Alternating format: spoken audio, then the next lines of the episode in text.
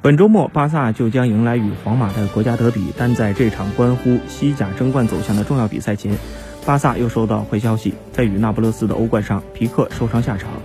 在巴萨防线上，罗伯托和阿尔巴已经确定因伤无缘国家德比。皮克如果再受伤，那对巴萨来说无疑是重创。在人员方面，巴萨可谓是捉襟见肘，